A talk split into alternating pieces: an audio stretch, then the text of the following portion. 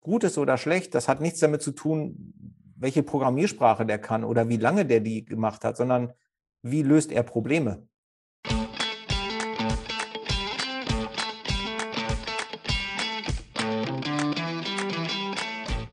Willkommen zum heutigen Podcast mit Holger Berndt.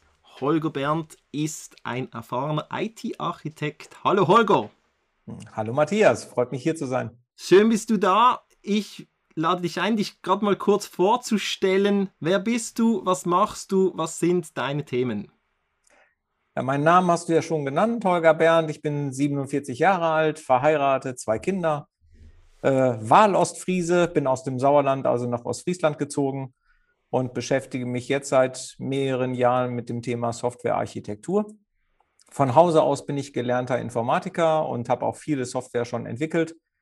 Habe die Ausbildung zum Scrum Master gemacht und äh, seit vielen Jahren habe ich mir gedacht, das Thema Architektur ist wichtig und viele verstehen das auch nicht unbedingt, wie wichtig das schon ist. Und deswegen spezialisiere ich mich auf dieses Thema. Sehr spannend, du hast jetzt gerade was erwähnt, das Thema Scrum, Scrum Master. Vielleicht erklärst du uns mal, was Scrum ist und was ein Scrum Master tut.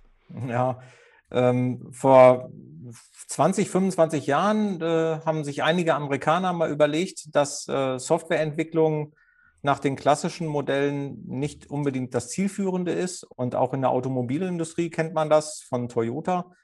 Das sind agile Projektmethoden.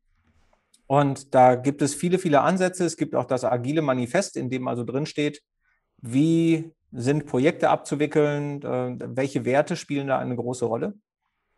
Und daraufhin haben sich äh, Ken Beck und äh, Jeff Sutherland mal zusammengesetzt und haben das Scrum-Modell aufgebaut. Das ist ein Framework sozusagen, eine Handlungsempfehlung, ähm, wie man agile Projekte abwickeln kann. Da gibt es ein paar Rollendefinitionen und dann gibt es da ein paar Terminologien, die man zu berücksichtigen hat.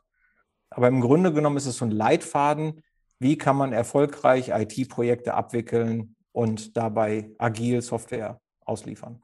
Das ist so in Kurzform das, worum es um Scrum geht.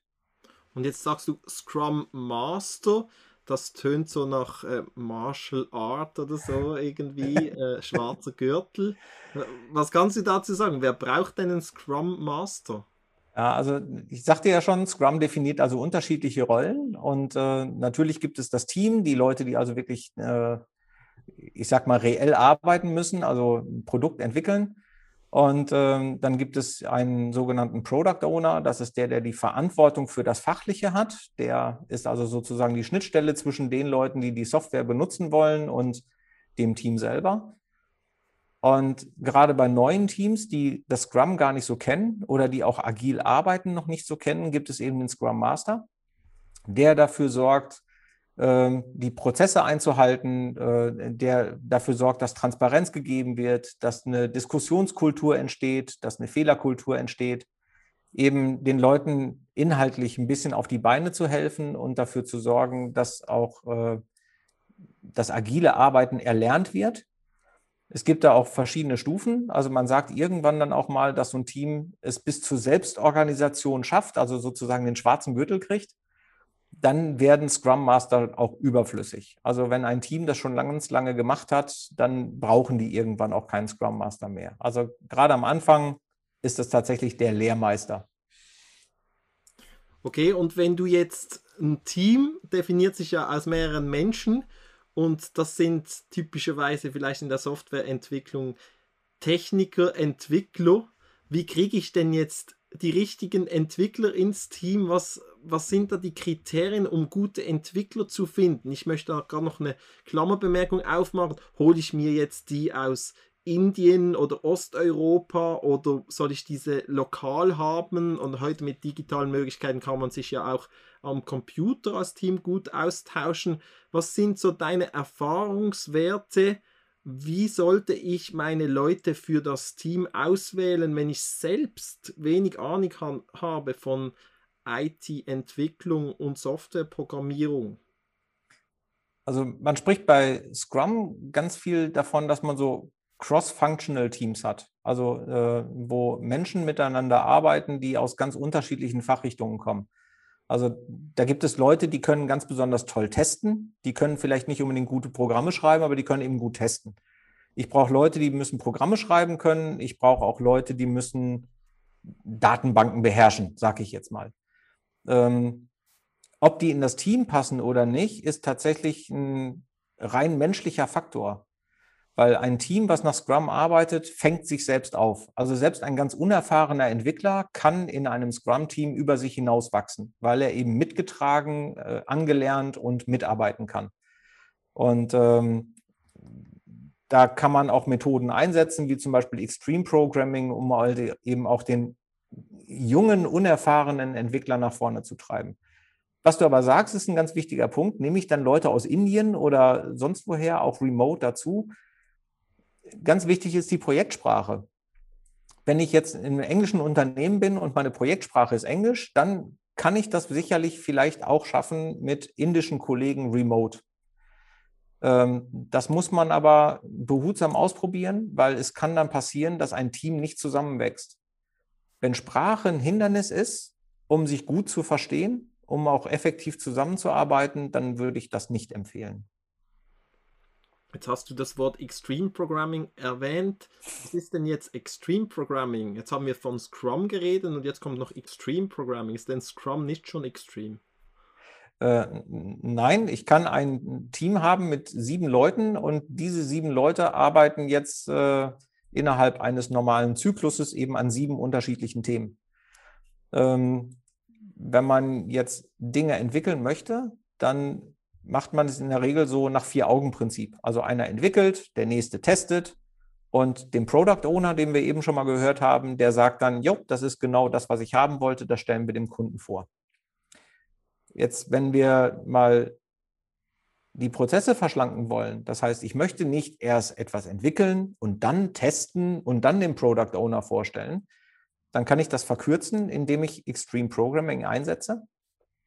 Das ist ein Verfahren, wo sich tatsächlich zwei Leute gleichzeitig an einen Rechner setzen, im Zweifelsfalle mit zwei Tastaturen und zwei Mäusen und entwickeln gemeinsam an dem gleichen Thema.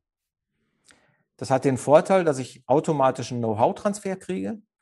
Ich habe den Abnahmeprozess nicht mehr, weil schon zwei Leute darüber geschaut haben.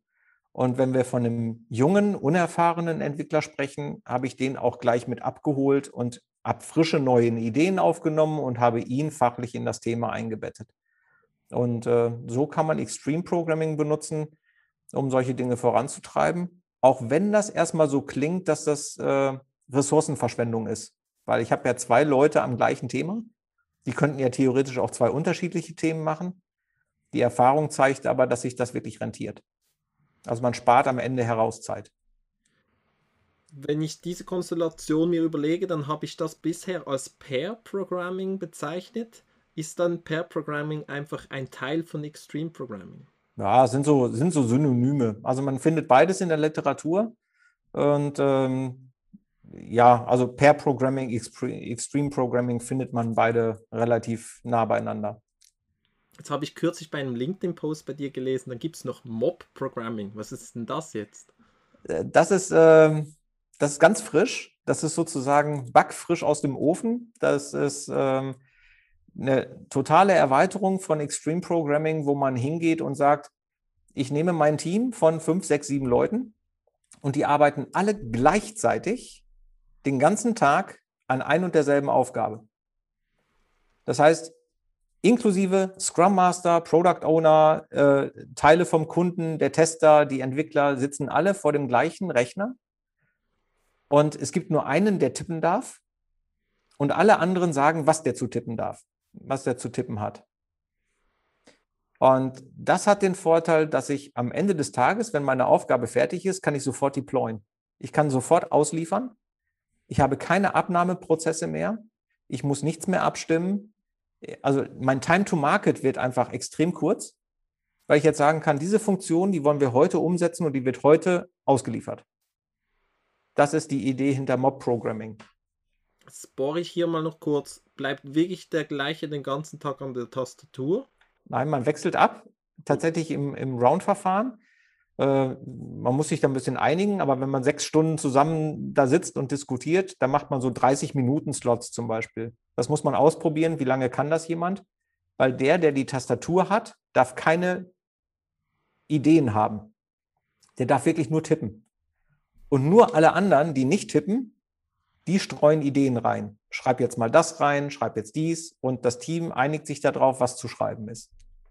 Ja, und je nach Fachkompetenz kann er ja auch nicht, nicht jede Aufgabe überhaupt übernehmen. Also kann jetzt. Ja, also wenn der Scrum Master jetzt kein Entwickler ist, dann wird das sehr schwierig und komisch, wenn man dem nämlich dann zu sagen hat, wie er einen Befehl zu schreiben hat. Das bringt eigentlich nichts. Das ist nicht sehr effizient, oder? Ja, aber es gibt tatsächlich Teams, die ziehen das gnadenlos durch. Ne? Also da muss jeder tippen. ja gut, es, ja, finde es doch spannend jetzt. Aber es ist konsequent. Hat ja noch einen Lerneffekt. Ja. Für den, weil wenn der nicht komplett eine Aversion dagegen hat, genau. dann lernt er irgendwie, ich habe da jetzt auch mal was getippt und anscheinend funktioniert das dann. Also, ja. ja. Und kann sich dann beim Te wenn er nur der Tester ist, vorstellen, was, muss, was macht eigentlich der andere? Und hat dann viel eine größere Perspektive dafür. Also lernt eigentlich schon stark. Okay, Du hast ein riesen Akzeptanzthema dabei. Ne? Also du kriegst in deinem eigenen Team ein, ein riesen Bewusstsein für äh, Komplexität mancher Aufgaben, für die Umsetzung. Du brauchst keine Dokumentation mehr. Du brauchst dich auch um Urlaubsvertretungen nicht mehr kümmern oder sowas, ne? weil jeder weiß alles. Ja. Das ist natürlich schwierig, wenn du am Anfang eines Projektes auf der grünen Wiese eine neue Software entwickelst, dann bist du erstmal ganz langsam. Also dann brauchst du viel Geduld, bis da die ersten Sachen wirklich funktionieren. Aber ich habe zumindest von anderen Teams schon gehört, dass das nach ja, zwei, drei Monaten nimmt das richtig Fahrt auf. Okay. Also gerade im Online-Geschäft oder so, wo man schnell auch mal Funktionen ausliefern muss, ist das ein Riesenwurf. Jetzt mal aus Fachkompetenz-Sicht von dir, was macht denn ein guten Programmierer aus? Weil ein Unternehmer, der einen Programmierer anstellt, der sagt, ja, der muss wahrscheinlich teuer sein, denn dann ist er gut, vielleicht aber auch nicht. Und ich weiß nicht, wie siehst du das? Was macht ein guter Programmierer aus? Ah, die, diese, diese Preisdiskussion ist auch extrem schwierig, weil der Markt ist ja gerade auch extrem leergefegt und die Stunden oder Tagessätze, die jetzt gerade so aufgerufen werden, da habe ich früher mal von geträumt. Also das sind, ähm, das sind schon Wahnsinnssätze. Das sagt aber natürlich überhaupt nichts darüber aus, ob der gut oder schlecht ist. Ähm, ich kann eigentlich jedem nur empfehlen, bei der Auswahl eines Softwareentwicklers sich einen Softwareentwickler, den er selbst kennt, mit dazu zu holen. Um einfach zu sagen, stell doch dem jetzt mal bitte die richtigen Fragen. Also Fragen, die irgendwie deutlich machen, ähm, ob der gut ist oder schlecht. Weil das gut ist oder schlecht, das hat nichts damit zu tun, welche Programmiersprache der kann oder wie lange der die gemacht hat, sondern wie löst er Probleme. Also kann der sich helfen oder äh, ist der teamfähig? Kann der fragen? Äh, ist das jemand, der sich nur zurückzieht und alles alleine ausmachen will? Ähm, ist der lösungsorientiert oder macht er immer nur sein eigenes Ding? Äh, da gibt es ganz unterschiedliche Menschentypen und ich bin davon überzeugt, jeder, der ich sag mal, zehn Jahre Programme geschrieben hat, ist ein guter Softwareentwickler. Das heißt aber nicht, dass er in meinem Unternehmen gut Software entwickelt. Das ist, das ist wirklich nicht einfach. Also es gibt auch, ich habe auch Softwareentwickler kennengelernt, die machen das seit 30 Jahren und die kannst du nicht gebrauchen. Weil die auch stehen geblieben sind manchmal. Ne? Also so einen alteingesessenen COBOL-Entwickler, den bringst du heute nicht mehr dahin, Microservice-Architekturen zu schreiben. Das schaffst du nicht. Und wie, wie beweglich ist der? Wie flexibel? Also, das ist wirklich, das ist eine Charakter- oder das ist so eine, eine menschliche Geschichte. Das ist nicht ganz so einfach. Das ist nicht ganz so einfach. Ich bohre jetzt hier mal noch ein bisschen. Also Gerne. Jetzt, wenn wir einen Unternehmer haben, der sagt, okay, ich habe eine Software und die, mein Programmierer ist jetzt weg und aus welchen Gründen, aber eigentlich brauche ich einen und ich muss den jetzt ersetzen jetzt hast du einen Tipp genannt, hol dir einen Bekannten, der dir da ein bisschen bei der Auswahl hilft. Was gibt es aber sonst noch für, für Möglichkeiten? Kennst du noch was aus der Praxis, Praxis, Erfahrungswerte von ähnlichen Beispielen? Weil es kommt gar nicht so selten vor, dann ist ein Programmierer plötzlich weg, du brauchst wieder einen und dann kannst du je nachdem monatelang ähm, den probieren, den probieren, den probieren, das Produkt ist nicht fertig, es müsste aber schon lange fertig sein, große Probleme, große Probleme. Ja. Ja, es gibt ja noch die beliebte Form der Assessment Center. Ja. Ähm, da kriegst du dann irgendeinen Zettel mit einer Programmieraufgabe und sollst die lösen in einer bestimmten Zeit. Ähm, das ist ein Ansatz. Ich halte das aber für schwer, weil die Fragen auszuwählen, um herauszufinden, ob der was wäre, ist ja, du brauchst ja auch erstmal jemanden, der da die richtigen Fragen formuliert. Ähm, ich glaube, ich würde den einfach einen Sprint arbeiten lassen. Also so einen Zyklus in so einem, in so einem Projekt. Ich würde den einfach arbeiten lassen. Und dann würde ich mir anschauen und anhören, wie gut war der. Und ja, wie in der Probezeit sozusagen, äh, wenn der nach vier Wochen nicht performt, dann muss man den eben leider wieder ersetzen. Aber ja, du hast recht. Im schlimmsten Fall bist du da ganz schön lange bei, aber das glaube ich nicht. Ich glaube nicht, dass das so lange dauert. Also dein Erfahrungswert sagt, eigentlich ist das nicht ganz so tragisch, wie es, wie es sich vielleicht anfühlt in dem Moment, wo du sagst, ich habe ja keine Ahnung, was der genau können muss, aber ich muss jetzt ja. jemanden einstellen da gebe ich ein Profil raus und da melden sich Leute und da muss ich irgendwie darauf vertrauen und sagt, ja, die scheinen sich das zuzutrauen. Wenn ich denen gut erzähle, was die eigentlich machen, und sage, ja, ja, kann ich. Und dann ist es wie bei jeder anderen Aufgabe das Gleiche. Ja. Dann halt erst, wenn er wirklich arbeitet, ob er das kann. Und das spielt ja eigentlich keine Rolle, welche Berufsgattung das ist. Das ist beim Programmieren dann auch nicht anders. Ja, tatsächlich. Und ich würde äh, hauptsächlich die menschlichen Faktoren in Betracht ziehen. Also passt der in mein Team? Kommen meine Leute damit klar? Weil wenn ansonsten alles andere vom Profil passt und man sieht ja seinen Lebenslauf auch, aber auch jemand, der frisch von der Uni kommt, der kann ja genauso gut toll sein. Da weiß man es nur noch nicht. Gehen wir noch mal einen Schritt weiter. Jetzt bist du ja ein Scrum Master und ich schreibe dir jetzt deshalb mal zu, dass du schon viele Teams gesehen hast, wie die erfolgreich zusammenarbeiten und was meist nicht so klappt.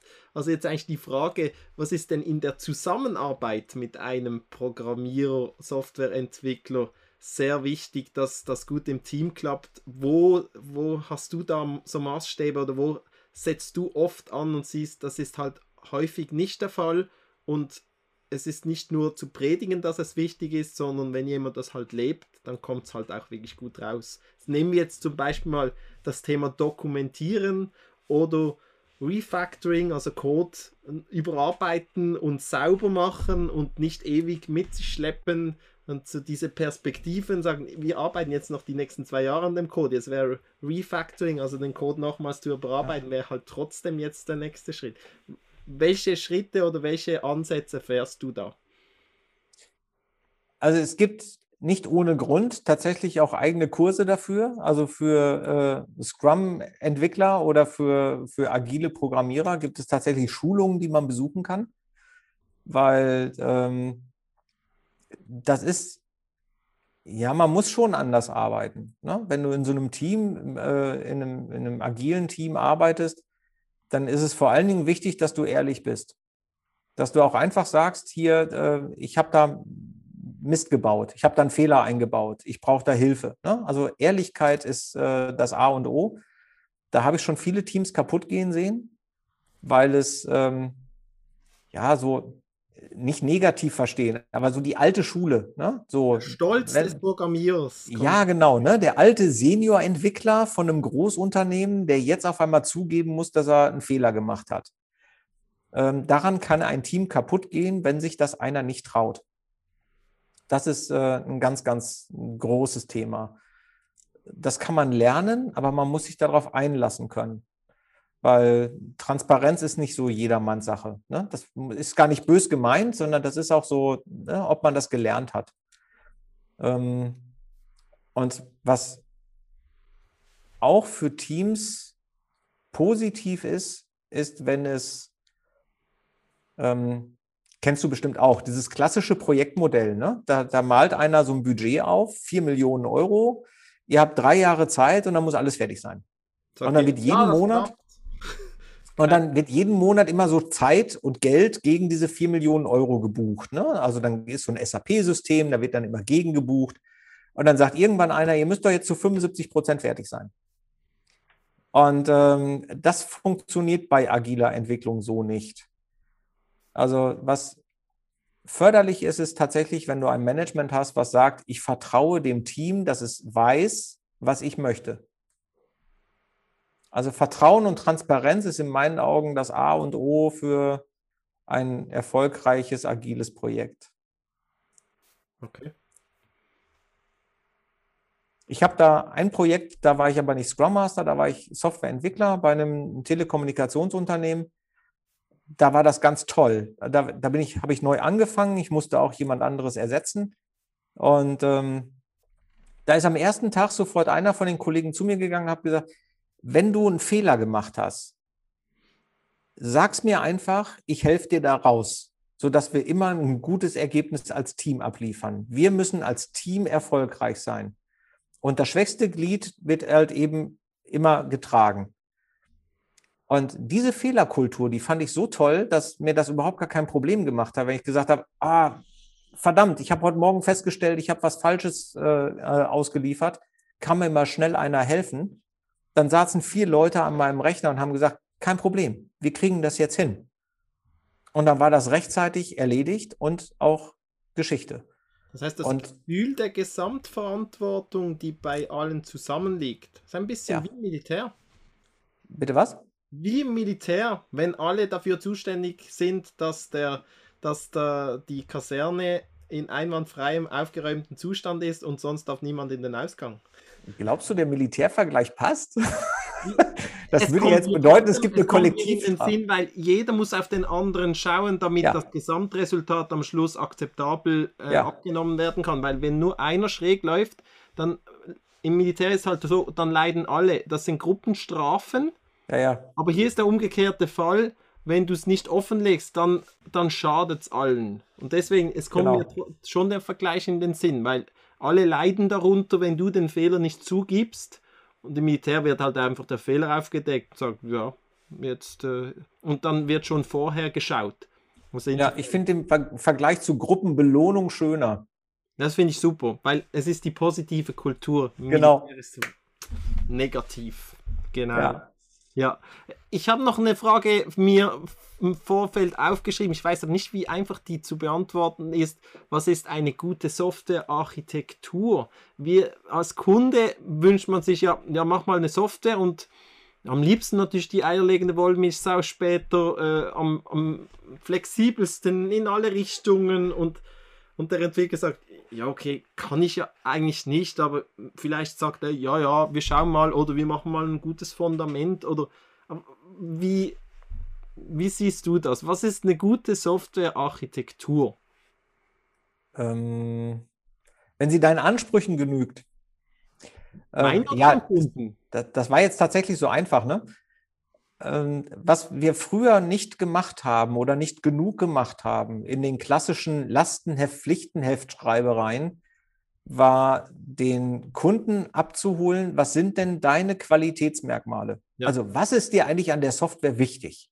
Hm. Ne? Soll sie schnell sein? Soll sie stabil sein? Soll sie gut zu lernen sein?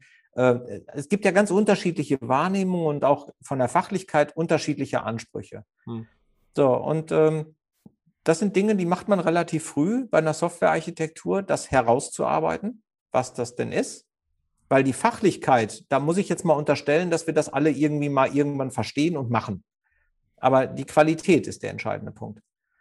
So, und wenn meine Architektur, die ich mir ausgedacht habe oder die ich entwickle, diesen Ansprüchen genügt und Rechnung trägt, dann ist sie gut.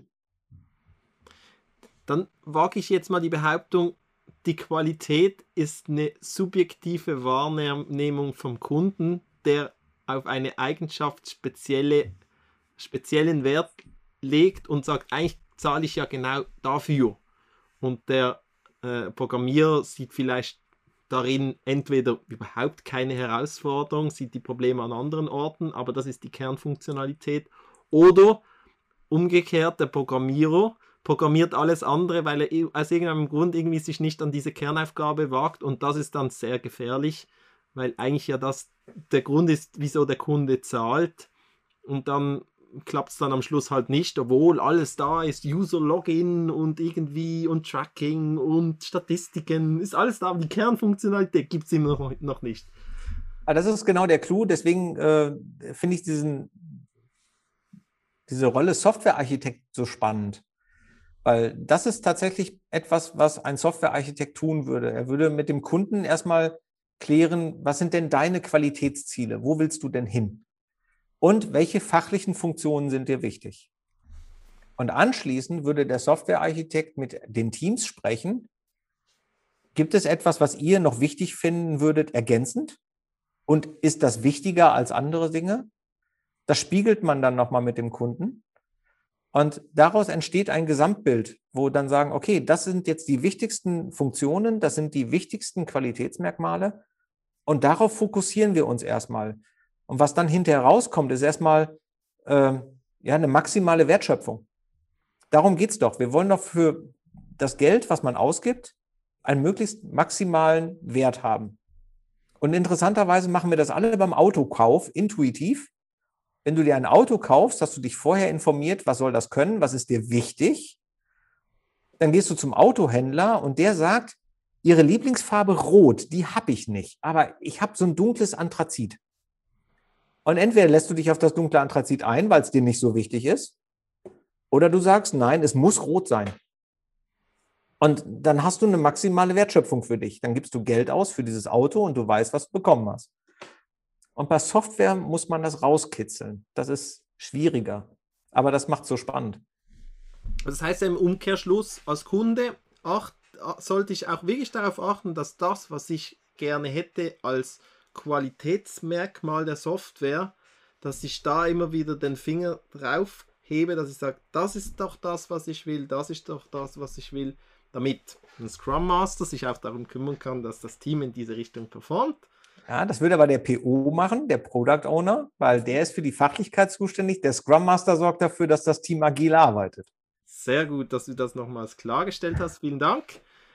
Jetzt vielleicht zu deinen spezifischen Fähigkeiten. Scrum Master hast du schon erwähnt. Was bietest denn du jetzt an als IT-Architekt? Was ist so deine jetzige und auch zukünftige Dienstleistung, die du, Holger Berndt, anbietest? Also neben der Tatsache, dass ich äh, Softwarearchitektur für beliebige Systeme anbiete, ähm, ist meine Einschätzung, die ich von meinen Kunden bisher gekriegt habe, die, dass ich die Möglichkeit habe, den Kunden fachlich zu verstehen, und es so zu formulieren, dass es IT-Fachleute können und eben auch umgekehrt. Also ähm, ich bilde mir mal ein, dass ich in der Lage bin, sowohl die technische als auch die nicht technische Sprache zu sprechen. Und ähm, das ist etwas, was meiner Meinung nach nicht ganz so oft zu finden ist. Es ist auch nicht einfach, weil es gibt Kunden, die möchten keine Techniker werden und die wollen sich um ihr Geschäft kümmern, aber die brauchen jemanden, der ihnen das erklärt. Und ähm, also neben den klassischen Aufgaben Softwareentwicklung, Scrum Master, Softwarearchitektur biete ich ein sprachliches Prozessverständnis an, um den Leuten eine Brücke zu bauen, dass sie sich untereinander verstehen können. Jetzt, werd, jetzt bohre ich gerade mal noch ein bisschen in die Tiefe. Wer konkret sollte dich denn buchen? Wer hat dich schon gebucht? Für welche konkrete Aufgabe? Also, wenn es um das Thema Scrum Master oder auch Architektur geht, sind es in der Regel äh, Projektverantwortliche, Abteilungsleiter oder eben auch darüber, die jetzt sagen, äh, wir brauchen für unser Projekt eine übergreifende Tätigkeit, um sicherzustellen, dass unsere Ziele erreicht werden. Und äh, gut, auf der anderen Seite, Software entwickle ich trotzdem gerne.